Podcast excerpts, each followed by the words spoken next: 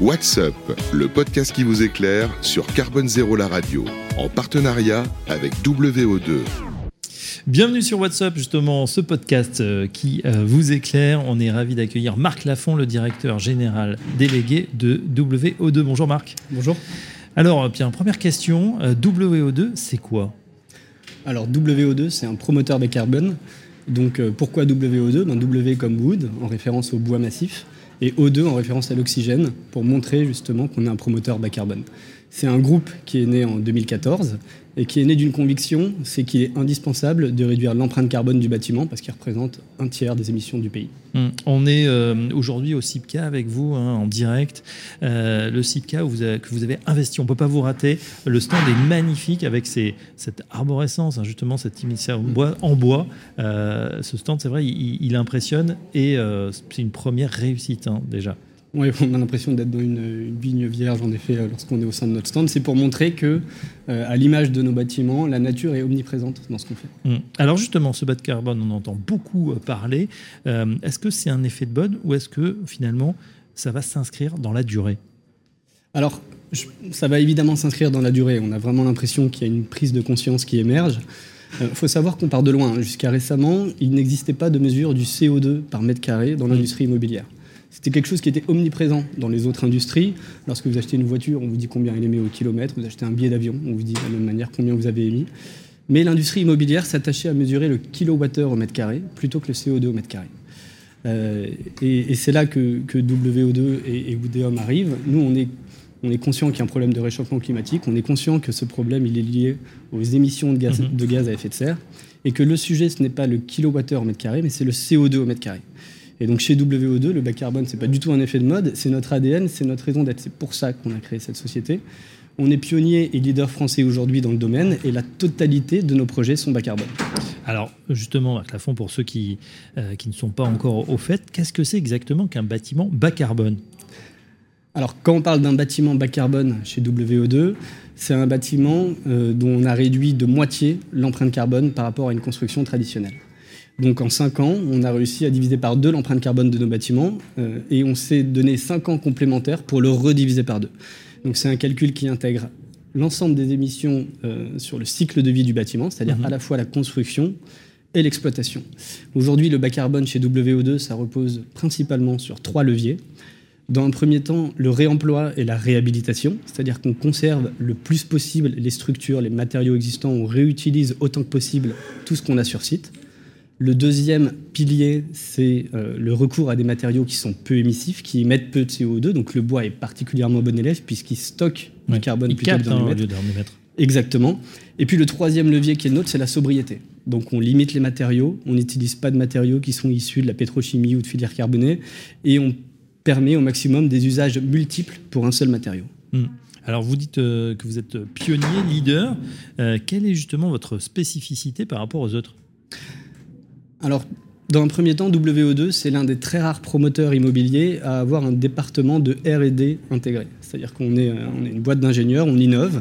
Par exemple, on développe en interne nos propres ATEX, donc c'est une sorte de, brevet, si vous mhm. voulez, pour sortir des normes et certifications actuelles de la construction et pour pouvoir justement utiliser principalement le bois massif comme principal matériau de gros œuvres sur nos chantiers.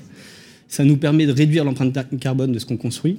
Euh, et on travaille également beaucoup sur des réductions des consommations énergétiques de nos bâtiments. Alors, il faut nous expliquer ces consommations euh, d'énergie. On, en parle beaucoup en ce moment. Comment vous allez faire pour les réduire dans les bureaux hein, qui sont, on le sait, euh, énergivores? Alors, chez WO2, on travaille principalement sur deux axes. Dans un premier temps, la conception de nos bâtiments, et puis dans un second temps, l'utilisation au maximum de ressources énergétiques peu carbonées dans l'exploitation du bâtiment. Donc, dans un premier temps, en ce qui concerne la conception, il faut savoir que euh, le bois n'a pas d'inertie thermique, à la différence du béton.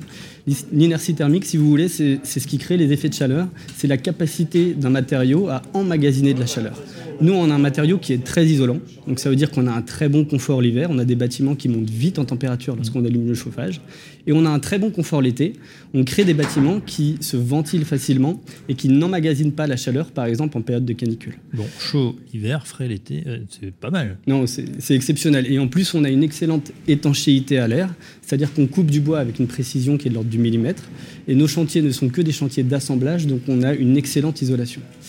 Et puis le deuxième axe dont je vous parlais, c'est l'utilisation de ressources énergétiques peu carbonées et performantes. Mmh. Et là, c'est principalement la géoénergie. Donc, euh, c'est ce qui nous permet de, refroidir ou de réchauffer un bâtiment en utilisant, par exemple, euh, les nappes phréatiques qu'on a sous nos bâtiments. Donc, à l'Arboretum, on a 10 puits de géoénergie qui nous permettent d'assurer 80% des besoins en chaud et en froid. On parle plus de géothermie, c'est de la géoénergie parce que ça fait du froid, ça fait du chaud. Exactement.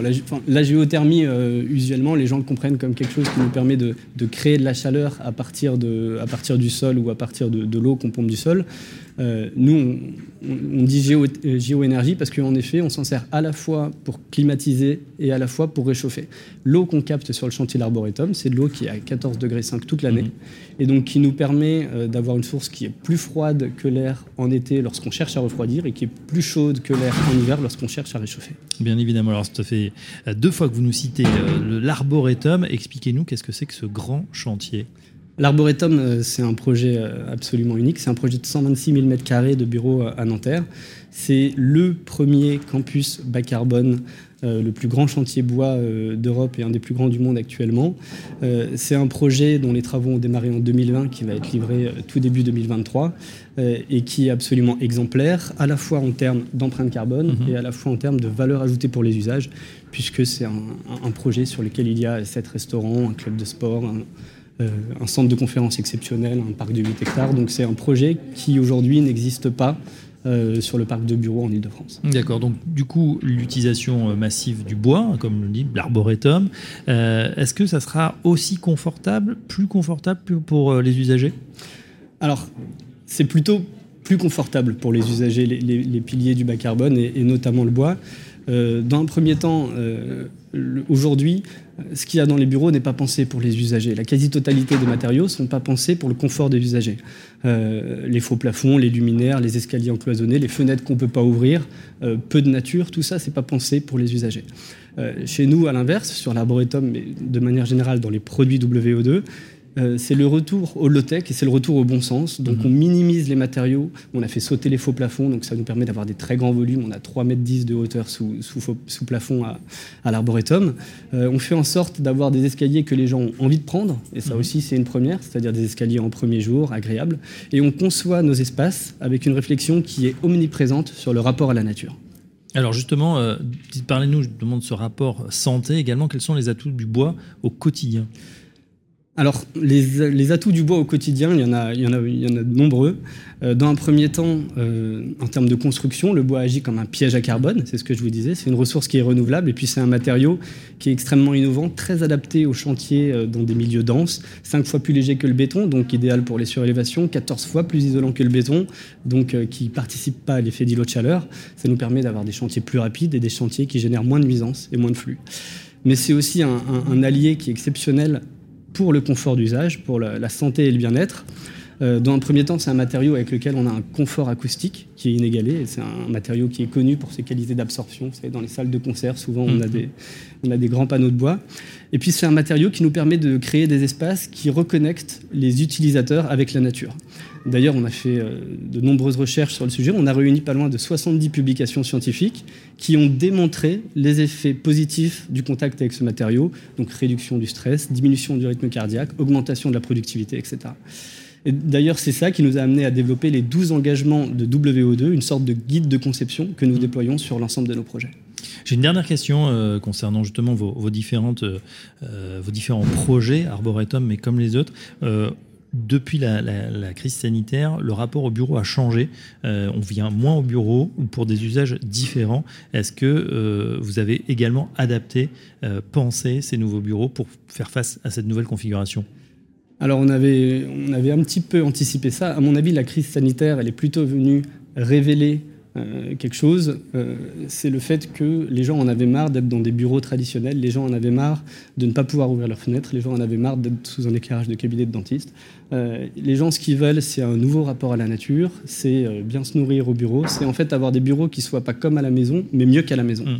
C'est pour ça que sur l'Arboretum, on a par exemple un parc de 6 hectares, on a près de 6000 m2 de terrasses et balcons, et on offre finalement aux usagers des espaces qui sont aujourd'hui inexistants et, des espaces de travail radicalement différents qui vont leur donner envie de retourner au bureau, justement. Retourner au bureau, une offre de service également. Je crois qu'il y a un mur d'escalade, il y aura des restaurants, il y a même un potager.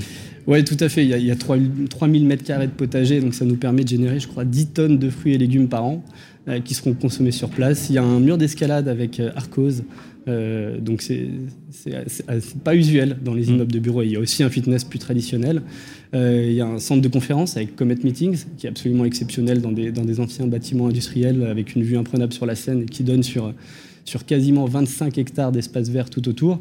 Donc c'est en effet un, projet qui est, euh, qui est unique également sur son offre de service. Et ben voilà, en tout cas, on ira voir évidemment avec Carbone Zéro la radio ce nouveau bâtiment, ces nouveaux euh, bâtiments livraison début 2023. Exactement, et je vous accueille avec plaisir. Eh ben, c'est gentil, Marc, Marc Lafont, directeur général délégué de euh, WO2. À très bientôt sur notre antenne. À bientôt, merci. What's Up, le podcast qui vous éclaire sur Carbone Zéro la radio, en partenariat avec WO2.